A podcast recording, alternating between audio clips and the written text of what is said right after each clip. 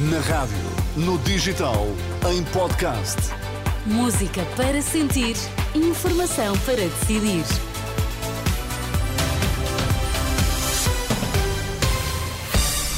Vai conhecer os títulos em destaque nesta edição das 10. Boa noite. Boa noite. Luís Montenegro apresenta programa de governo da AD com várias novidades na saúde e apoios para reformados e pensionistas. Estados Unidos, Ron DeSantis desiste de ser candidato pelo Partido Republicano.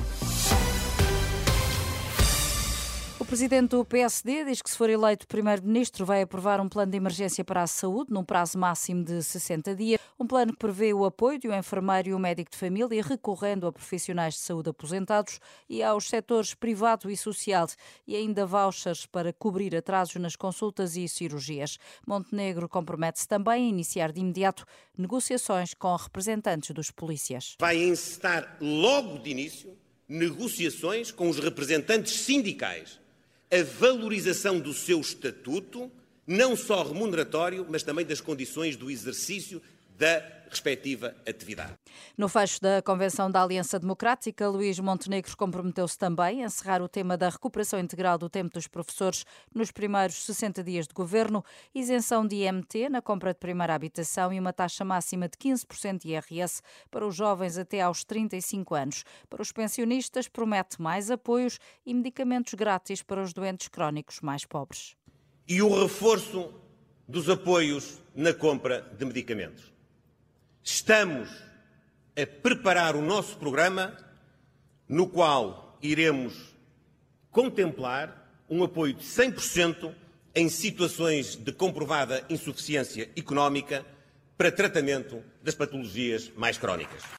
Luís Montenegro, que hoje apresentou algumas novidades do programa eleitoral da AD, que juntou outras medidas que já eram conhecidas. A coordenadora do Bloco de Esquerda quer que os partidos sejam claros quanto às suas intenções depois das legislativas. Mariana Mortágua diz que o que aconteceu na Madeira, nas últimas regionais, mostra como é importante essa clareza, referindo-se ao acordo de incidência parlamentar que o PAN assinou com a maioria PSD-CDS, declarações feitas no encerramento da décima convenção do Bloco de Esquerda Madeira. Está em rescaldo o incêndio incêndio que hoje destruiu o interior de um hotel antigo no centro de São Martinho do Porto. O edifício estava vedado, pelo que o combate às chamas foi mais difícil.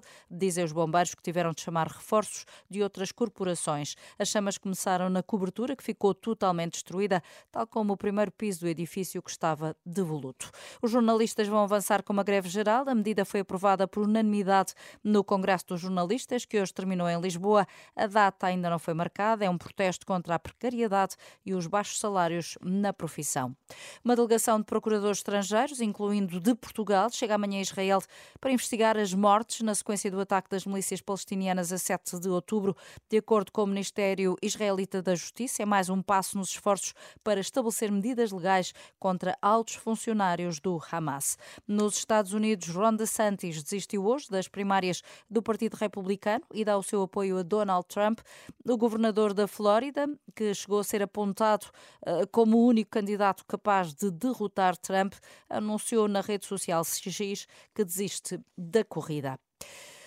No futebol, o Vitória de Guimarães vence em casa o Estrela da Amadora por 1-0, um jogo que está agora na segunda parte. Todas as informações em rr.pt.